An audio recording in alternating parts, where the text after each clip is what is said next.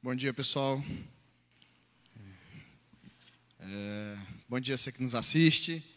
É um negócio muito diferente para mim falar com gente aqui, falar com gente aí. Então, você me desculpe aí alguma coisa. Mas esse é o novo comum, então nós precisamos pensar sobre ele e adequar. Então, você que está no templo, tenha um bom dia, é bom te ver, é bom estar de volta. Já tem um tempo que eu não falo na escola dominical e é uma alegria sempre estar aqui. E você que está em casa, no conforto do seu lar, aí, muito bom dia para você também. É, nós vamos começar uma série de, de mensagens e pensando sobre algumas coisas que são muito pertinentes nessa época de pandemia. E nós vamos com uma, uma revistinha aqui, um guia, que tem o seguinte tema: Construindo Relacionamentos. E Nada mais pertinente nessa época de. Obrigado. Construir relacionamentos num período em que nós precisamos fazer isolamento social.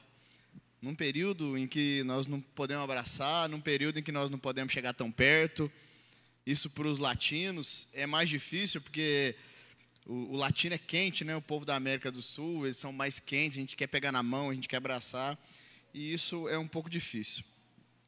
Para pensar um pouco sobre isso, eu queria começar com uma história que eu vi há alguns dias e eu achei interessante. Uma história que aconteceu na China, na cidade de Najin. Tinha uma livraria na China e em que mais de 800 livros foram roubados. O dono da livraria percebeu que o seu estoque estava diminuindo e resolveu chamar a polícia. E os policiais ficaram ali na livraria disfarçados de clientes e ficavam observando o pessoal, né, os que entravam, os que saíam, e encontraram um jovem. Identificaram um jovem como sendo o autor daqueles roubos, né, um, um jovem que se chamava Li, nada mais chinês do que do que o nome de Li e abordaram ele, pegaram ele e perguntaram: Mas você roubou todos os livros? Você está revendendo? O que, que você está fazendo? E o jovem respondeu: Eu estou à procura de respostas. Estou à procura de respostas. E eu imaginei que nos livros eu encontraria as respostas que eu, que eu precisava. Respostas a, a respeito do sentido da vida respostas a respeito do sentido das coisas. E é um tema interessante. Nós queremos saber o sentido das coisas, nós precisamos definir o sentido das coisas. Tem uma peça do Shakespeare que chama Macbeth, que ele fala que a vida é uma coisa sem sentido e que no final não significa nada. Tem um, um filósofo existencialista que diz que a única pergunta que nós precisamos fazer, é, no final das contas, é por que a gente não se mata? Porque nada faz sentido. Alguns, como no Império Romano, se você se lembra daquela expressão carpe diem, o carpe diem era aproveite a vida ao máximo, que amanhã você pode morrer. E tem uma expressão hebraica que diz: comemos e bebamos, porque amanhã morreremos. Então, o que é o sentido da vida e o que faz sentido na vida. Alguns acham que a vida se esgota rápido. Alguns podem pensar que, e pensam assim, que a, essa vida nós estamos vivendo para resolver problemas de outras vidas. E que o que faz sentido, na verdade, não é essa vida, mas é uma outra vida em outro lugar. Para pensar um pouco sobre essas coisas, é, tem um autor muito conhecido que chama Viktor Frankl, ele escreveu um livro que chama Em Busca de Sentido, muito bacana, e ele é, é, é um grande pensador sobre essas coisas, sobre esse sentido. E ele é inclusive o pai da, o pessoal chama de logoterapia, que seria a terapia do sentido. E aí quando se pergunta para ele assim, qual é o sentido da vida? A resposta que vem é interessante, porque ele diz que não há uma resposta pronta para isso. Não há uma resposta definitiva, não há uma resposta concreta, para o sentido da vida. Seria o mesmo que você perguntar para um enxadrista, o mestre do xadrez, qual seria a melhor jogada? Ele diria: depende. Depende do arranjo do tabuleiro, depende de como as peças estão organizadas no tabuleiro, é que se estrutura a melhor jogada. Então, a melhor jogada no xadrez depende das infinitas possibilidades do arranjo do jogo. Ou o sentido da vida depende do arranjo da sua própria vida no tempo em que você se encontra. Por exemplo, quando você tem cinco anos, eu estou na minha casa hoje com um bebê de dois anos. Qual é o sentido da vida para uma criança de dois anos? Ele quer brincar, quer comer tudo que é bom e quer se divertir. É um sentido. Quando você tem cinco anos, tem outro sentido. Quando você tem dez anos, a vida começa a criar um novo contorno. Na adolescência, ela tem um sentido. Quando você começou a sua vida profissional, talvez o que tem sentido seria trabalhar muito e adquirir. Quando tem os filhos, a vida passa a ter um sentido novo. Quando você está envelhecendo, coisas que você olhava para trás e assim: para que, que eu fazia isso? Então, a cada arranjo da nossa vida, é, ela tem um sentido diferente. A cada momento da nossa vida, ela tem um sentido diferente, ela tem um propósito, uma visão diferente.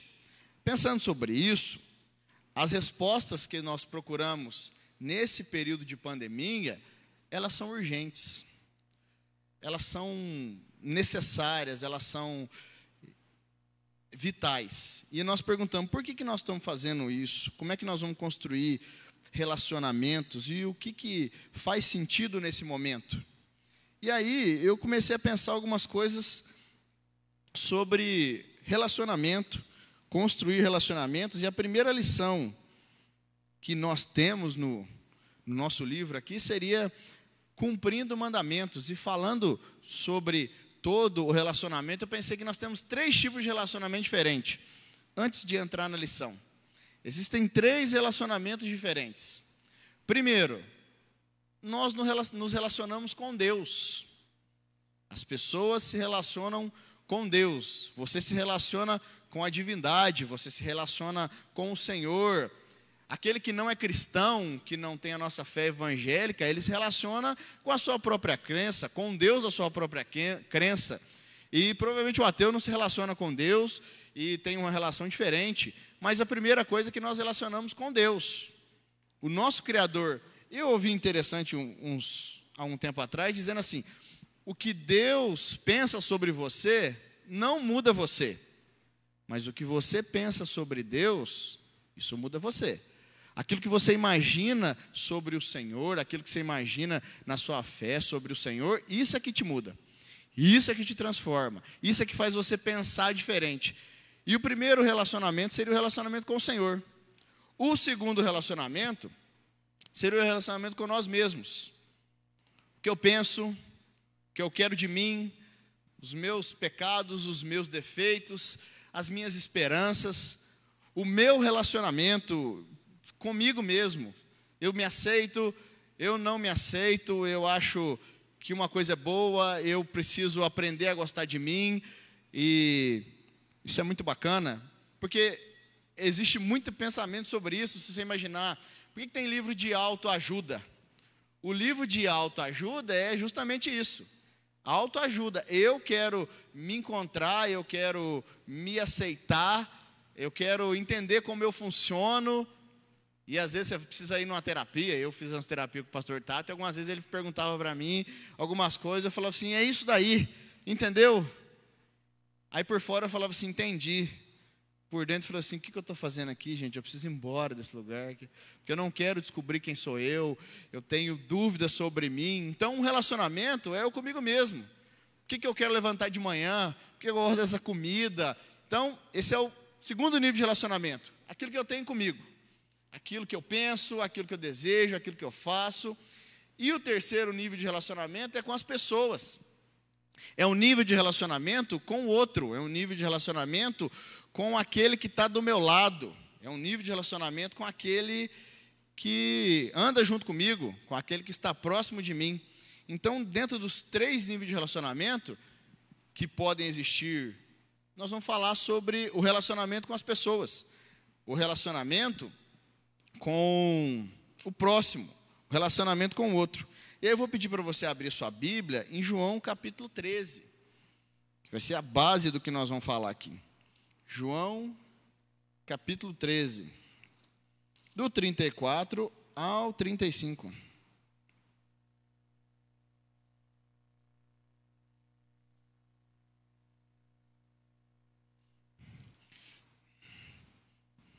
João capítulo 13, 34 e 35.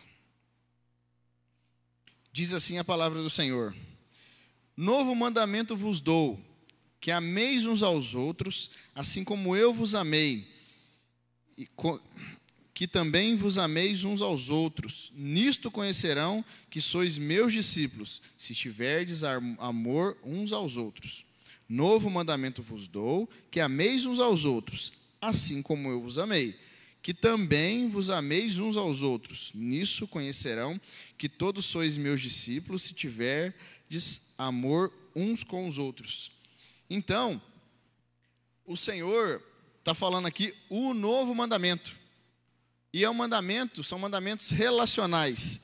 Interessante seria nós conseguirmos traçar um paralelo entre os mandamentos de Êxodo, capítulo 20, e os mandamentos de Marcos, capítulo 12. Então, Êxodo 20, a partir do versículo 3 até o 8, são mandamentos de relacionamento com o Senhor. Não terá outros deuses diante de mim. E aí vem uma série de coisas que Deus fala. E depois disso, não matarás, não adulterarás, não cobiçarás.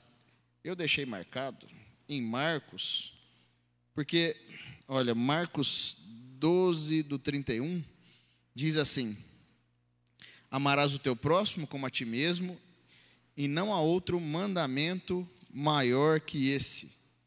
Então, além dos dez mandamentos, e além dos mandamentos de relacionamento com Deus e com o próximo, o Senhor Jesus ainda deixou mais 25 mandamentos.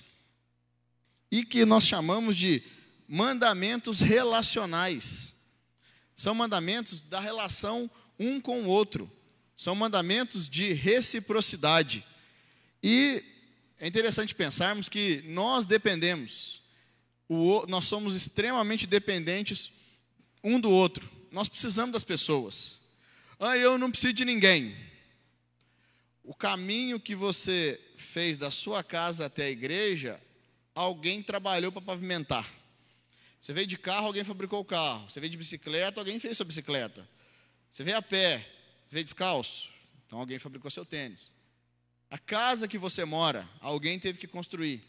O alimento que nós comemos, nós dependemos 100% do outro. Nós precisamos do outro. E o poder de Deus se manifesta no poder do outro. Quando o outro me ajuda, eu preciso do outro. Nós não conseguimos ficar independente. Por exemplo, Existem pessoas agora que estão sendo tratadas e algumas estão em coma, nem sabem que estão sendo ajudadas. Existe uma enfermeira, provavelmente no Alziro Velano ou na Santa Casa, limpando as escaras de um paciente que está em coma. Ele nem sabe que está sendo cuidado. Existem pessoas nesse momento que estão trabalhando. Quando a luz acabou essa semana em Alfena, você falou assim: o que, que esse povo da CEMIG está fazendo aí que não deixou essa luz acabar? E que nós descobrimos que foi um rato que corroeu lá os fios, aí depois veio ligando de lá para cá. Nós dependemos um do outro, a nossa estrutura de relacionamento, ninguém é sozinho. Um dia eu comecei a ler um livro do, do Nietzsche, e eu parei nas primeiras páginas lá do Zaratustra, que ele era um sábio que ficou num, numa montanha, vivendo sozinho, e por isso era sábio, e depois ele desce para a comunidade. Fiquei pensando, será que alguém é sábio morando sozinho? Não tem ninguém para dizer que eu estou certo, não tem ninguém para dizer que eu estou errado, não tem ninguém para raspar comigo a vida. Então, nós dependemos uns dos outros, nós caminhamos uns dos outros, e os, e os mandamentos relacionais que o Senhor Jesus deixou é para que a nossa boa convivência, ou que a nossa convivência, desse certo. O que, que o Senhor Jesus espera? Que nós possamos entender sobre esses mandamentos. E aqui tem três coisas para a gente pensar: comunhão, edificação e adoração. Então, nós vamos pensar um pouco sobre a comunhão, e a gente só pode fazer isso junto. O contrário da comunhão seria individualização. E nesse tempo de pandemia isso ficaria muito fácil. Edificação ou superficialização e adoração ou encenação. Então, para poder pensar um pouquinho sobre isso, nós vamos falar sobre garantindo a comunhão. E é uma pergunta boa de fazer assim, ó, o que, que é comunhão para você? E aí, provavelmente você já sabe que comunhão é aquela palavra, coinonia, comunhão significa ter em comum, isso é comunhão. Mas, e aí nós vamos provavelmente lá em Atos capítulo 2, a partir do 42, que diz que tudo tinham em comum, e eles reuniam todos os dias, de casa em casa, no partir do pão. E eu fiquei pensando, é, a comunhão ficou muito abalada, a comunhão ficou difícil, a comunhão ficou complicada na época da pandemia, nesse momento em que nós não podemos chegar perto. Mas a comunhão também, mas a, essa, esse afastamento foi uma ótima desculpa para a gente fazer o que a gente já não fazia. Ah, eu não posso ir na casa do fulano ou do cicrano, eu não posso visitar por causa da pandemia, mas você também já não fazia isso. Então, nós, nós, nós, a nossa comunhão, ela ficou comprometida no sentido de que a gente não consegue ir, visitar ou se reunir, e em alguns lugares você até visita e se reúne com as pessoas. Mas muito disso virou desculpa para você poder já não ir, para você poder já não ligar. E como é que nós vamos poder ter comunhão e compartilhar nesse tempo em que nós precisamos de afastamento? Ah, uma boa maneira é da gente usar os aplicativos, da gente fazer uma ligação, da gente mandar uma mensagem. Só que isso é, eu acho muito frio, dependendo das mensagens, dependendo de como é que você compartilha isso. Na nossa cela, nós começamos a fazer o, no Zoom, e muita gente participou. E com o tempo, parece que o pessoal cansou do Zoom. Normal, às vezes não gostou. E aí eu apelei, resolvi ligar. Então, assim, mandava uma mensagem, falei assim: Oi, tudo bem? Nossa cela, hoje nós vamos fazer diferente, nós vamos ligar posso ligar para você? Aí alguns diziam sim, e nós ligávamos.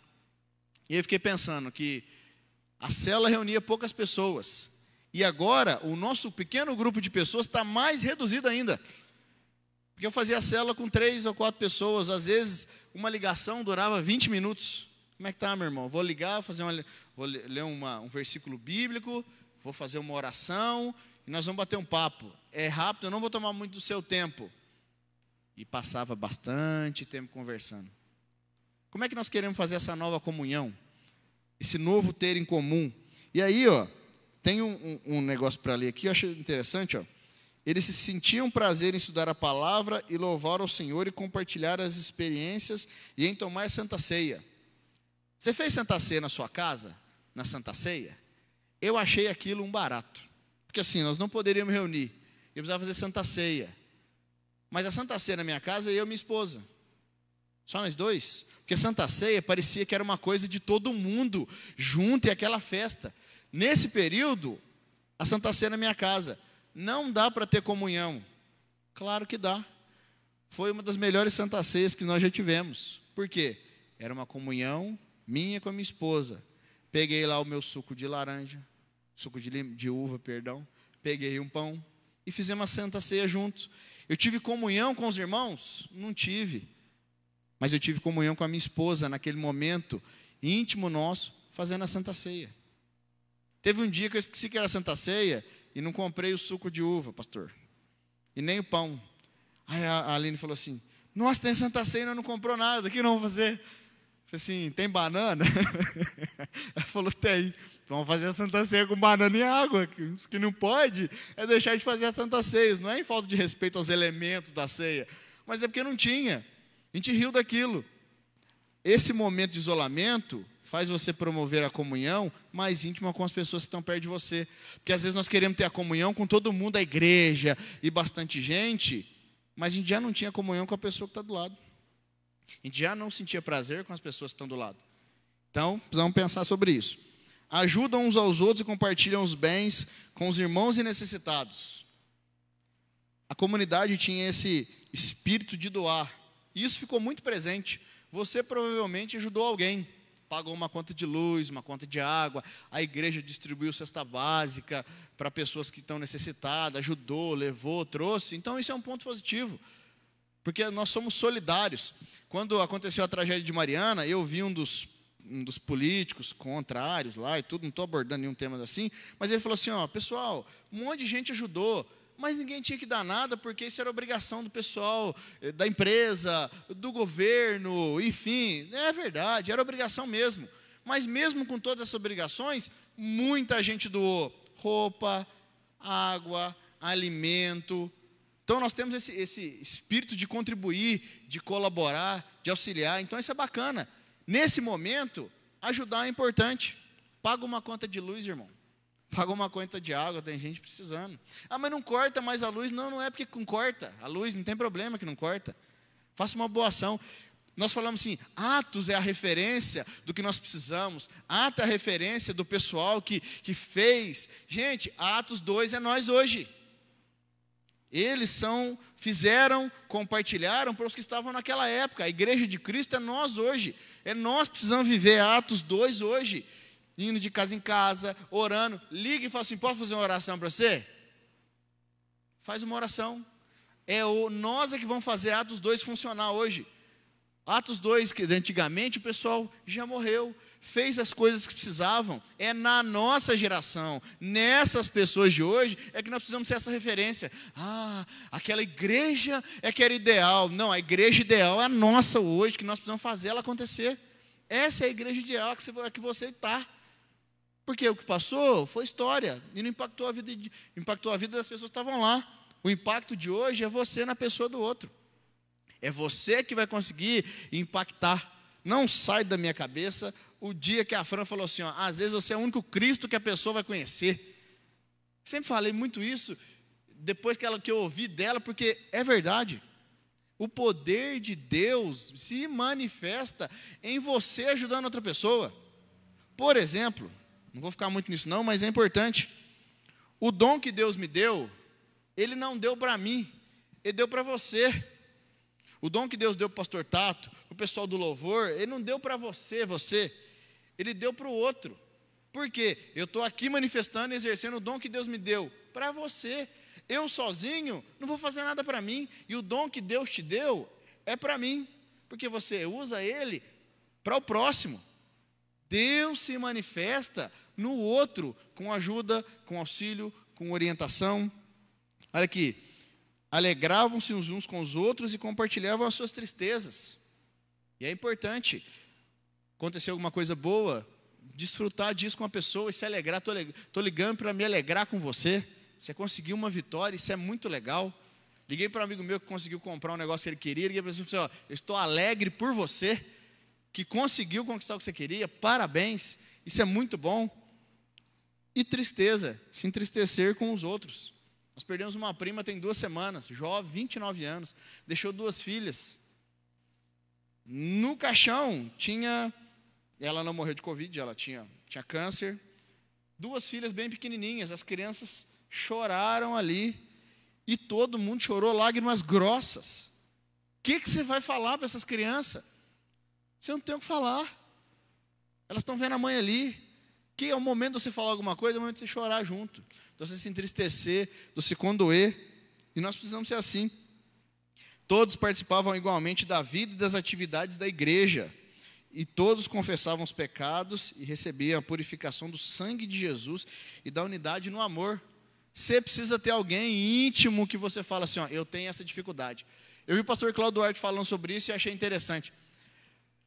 Se Eva tivesse contado para Adão que ela estava conversando com a cobra, com a serpente, provavelmente ela não tinha comido fruto. É, foi porque ela não contou. Se ela chega lá, Adão, ó, está falando comigo que é a serpente ali e diz que nós podemos comer a fruta. O que, que você acha? Muitos dos nossos erros, pecados e falhas acontecem porque nós não dividimos. Nós não dividimos. Conta para sua esposa, conta para o seu marido, conta para o seu amigo, eu estou com essa dificuldade. Nós evitaríamos um caminhão de pecados se compartilhássemos antes os nossos pecados. Segundo, promovendo a edificação. E é assim, ó, para se ter uma importância da, da para se ter uma ideia da grande importância dos mandamentos recíprocos na vida da cristã, basta dizer que eles não que eles basta dizer que sem eles não há edificação da igreja. Então, olha só, instruí-vos uns aos outros. A obedecerem os mandamentos e dar, oportunidade de edificar e desenvolver aqueles que têm o dom de ensino. Instrução, ensino. Você imagina só, Colossenses 3,16. Vou abrir para você. Não, ah, eu acho que eu sei de cabeça. Que a palavra de Cristo habite abundantemente, com toda sabedoria, ensinando-vos uns aos outros que a palavra de Cristo habite abundantemente. Você já chamou, eu já vi isso muitas vezes e eu nunca vi o contrário acontecer. Você já convidou gente para ir na sua casa para jantar? Você que está em casa, responde para você. Você que está aqui no templo, você já convidou gente na sua casa para poder jantar, conversar, fazer um churrasco, alguma coisa? Faz assim, que você está aqui, você que está aqui. Você nunca convidou ninguém para ir na sua casa fazer nada. Todo mundo já convidou alguém para fazer alguma coisa em casa. Você já convidou alguém na sua casa e falou assim, irmão, vamos lá para casa fazer um momento de estudo bíblico? Vamos ler a palavra lá comigo? Não é um dia que o pastor marcou de ir na sua casa, não. É num dia normal, de, de atividade normal, que você poderia fazer qualquer outra coisa. Você convida alguém para sua casa assim, vamos refletir aqui na palavra do Senhor? Parece que nós só fazemos isso no dia que tem culto, no dia que tem estudo bíblico. Nós não chamamos para essas coisas. E o instruir-vos uns aos outros é reunir para poder pensar sobre a palavra. E à luz da palavra, conversar sobre a nossa vida. Tinha uma reunião que nós fazíamos, eu, Carlos e o Alessandro, quando fazíamos célula na casa da Maria Olímpia. Toda terça-feira. Vamos lá para casa. O que nós íamos conversar? Coisas da Bíblia. Ah, isso tá, nós não fazemos já tem um tempo. Pandemia, isolamento, várias coisas. A gente reunia lá. O Carlos sentava lá na poltrona, o Alessandro no, sofá eu aqui, e nós abrimos a Bíblia. Nós não fomos lá para fazer outra coisa e lemos a Bíblia. A gente reuniu para ler a palavra. Eu achava que tão legal. Porque assim, o propósito da nossa reunião era edificar um ao outro. Aí a gente lia um texto, escolhido na hora, um dava uma opinião, outro dava, marcava para fazer isso. Não acontecia, ah, já que nós estamos aqui. E nós precisamos pensar sobre isso edificar a vida do outro, falar assim: vem cá, vamos ler um texto junto? Vamos orar? O que você pensa sobre isso aqui? Edificar uns aos outros, pensar sobre a palavra. Segundo, aconselhar mutuamente. Provérbios diz que na multidão dos conselhos a sabedoria. Então você precisa aconselhar. Ah, não, conselho se fosse bom, não dava, vendia. Tem conselho que é bom. Tem conselho que é necessário, tem conselho que você precisa ver. E o aconselhamento vem com a intimidade da pessoa de contar o seu problema. Orar uns pelos outros. Muito importante. Nós precisamos pensar sobre isso. Orar um pelo outro, interceder. Esse dia eu liguei para o irmão, era uma segunda-feira, falei assim: posso orar com você? Li um texto, mais clichê, né? Para crente, li, li o texto, falei assim: eu queria ler um texto e orar com você, irmão, pode? Porque ele não estava participando da célula um tempão, ele falou: pode. Salmo 23. Senhor, não está pensando em nada naquele dia. Assim, tem o Salmo 23. Li o Salmo 23 e orei com o irmão e falou assim: Deixa eu contar para você. E descarregou um caminhão de problemas que está passando. E o que ele precisava ouvir, sabe o que, que era? Salmo 23. Falei, irmão, o Senhor é meu pastor, nada me faltará. Você não sabe como foi importante ouvir o Salmo 23 e receber uma oração. E estava passando um problema pesado. Aí eu, depois de muito conversar, eu desliguei o telefone e dei para cima falei assim, senhor, arruma umas coisas. Salmo 23 ainda deu certo.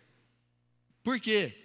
Porque ele precisava, não era eu, nem sabia o que estava acontecendo. Então a gente precisa orar com os irmãos.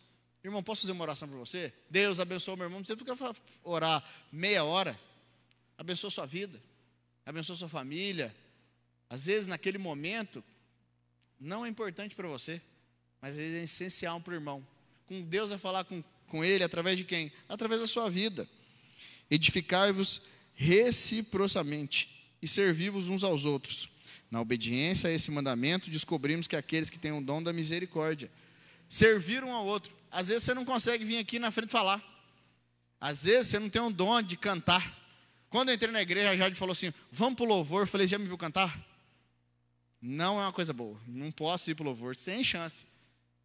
Às vezes o seu dono é esse, mas você contribui, você tem misericórdia, você ajuda uma pessoa, você se voluntaria para pintar uma casa.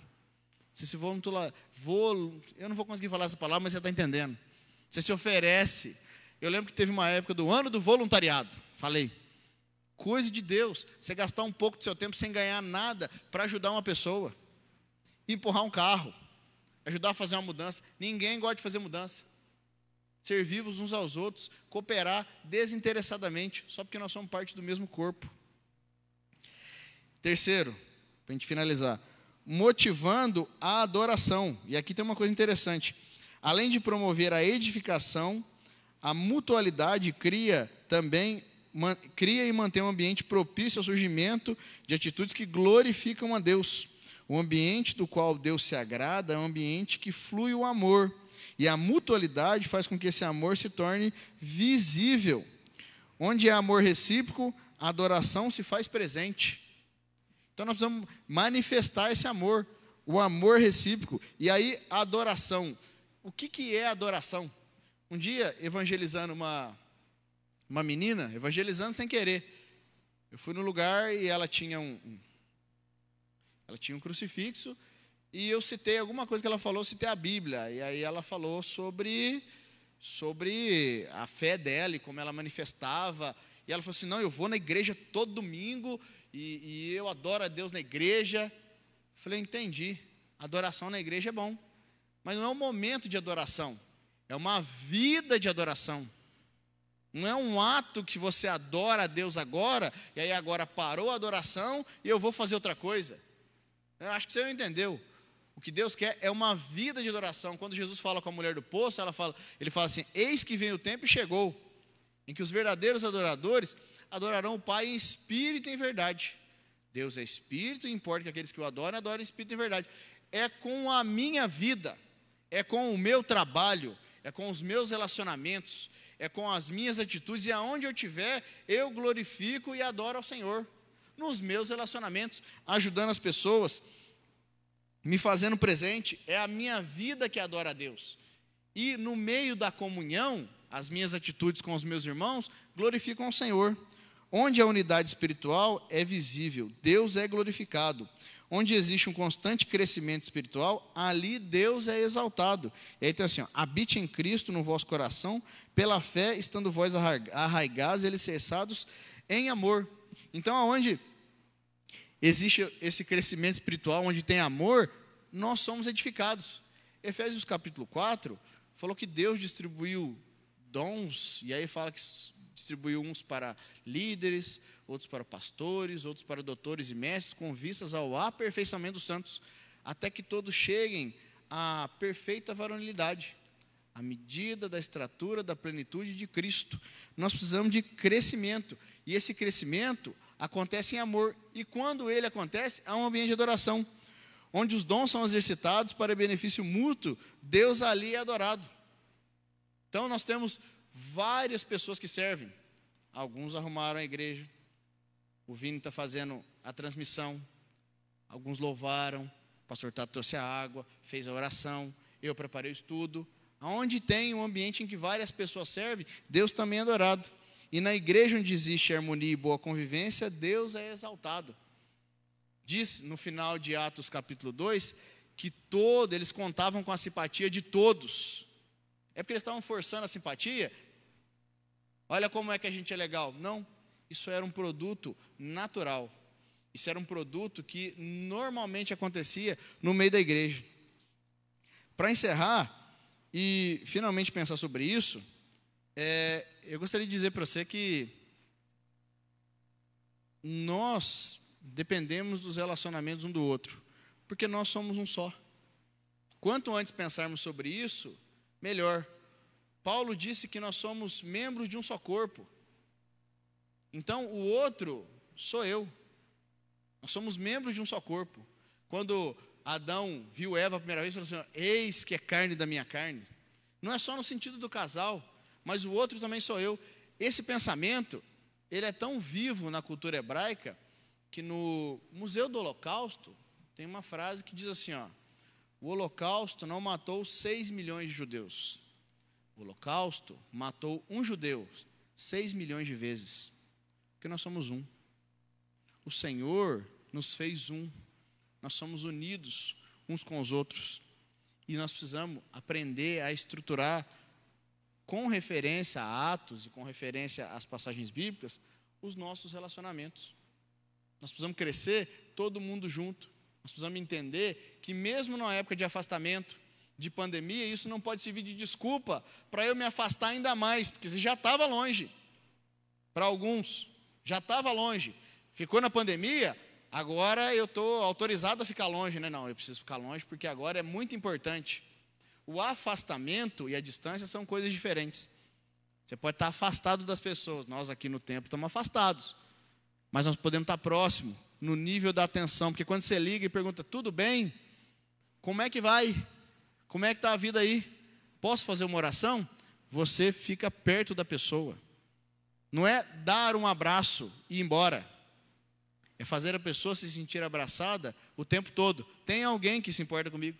Tem alguém que ora por mim. Tem alguém que está pensando em mim aqui. E é sobre isso que eu gostaria, dessa maneira que eu gostaria de encerrar esse nosso pequeno estudo sobre estruturando relacionamentos. Pensando que o Senhor deixou para nós os mandamentos para relacionar com Ele e para relacionar com os outros. E se relacionar com os outros é glorificar a Cristo. Amém? Vamos orar? Você que está aqui no templo e você que está em casa, feche seus olhos. Vamos agradecer a Deus pela palavra, pelo domingo. Você que está nos assistindo e está não está em casa, mas está no hospital, está acompanhando alguém, está no hospital e está doente. Você que está nos assistindo e que está com um foninho de ouvido, trabalhando. Você que está aqui no templo, feche seus olhos. Senhor, nos ensina a viver esse momento em que a humanidade está passando, em que nós não sabemos direito o que fazer, afasta, chega perto, liga, não incomoda. É uma confusão de coisas. Nós queremos aprender direito o que nós podemos fazer para continuar, Senhor Deus, glorificando o Teu nome. Ajuda-nos, ó Deus, dá estratégias particulares, estratégias singulares para cada um, para que nós possamos cuidar do outro, cuidar do próximo, adorar o Senhor, ter comunhão, ajuda-nos a entender, mostra-nos, Espírito Santo de Deus, que nós é que podemos abençoar a vida das pessoas, o Senhor abençoa as pessoas através da nossa vida, então que nós possamos ser canal. Mais do que isso, que nós possamos entender que somos canais do Senhor para abençoar outras pessoas e façamos isso que isso não fique só no poder do pensamento, que isso não fique só na nossa cabeça, mas que isso vá para a prática, para que isso vá, Senhor Deus, para a efetividade, para que de fato e concretamente nós possamos ajudar as pessoas, nós possamos ser suporte e sermos por elas suportados, porque temos nossos defeitos. Ó Senhor, ajuda-nos, ó Deus, e que nesse domingo, Pai, nós possamos manifestar isso de maneira presente no próximo, naquele que está em casa, oferecendo a mão, estendendo, ajudando nós clamamos em nome de Jesus, que o Senhor tenha misericórdia da nossa vida, que o Senhor cuide dos que estão hospitalizados e que a Sua palavra encontre lugar no nosso coração. Assim nós clamamos, Senhor Deus, em nome de Jesus. Amém.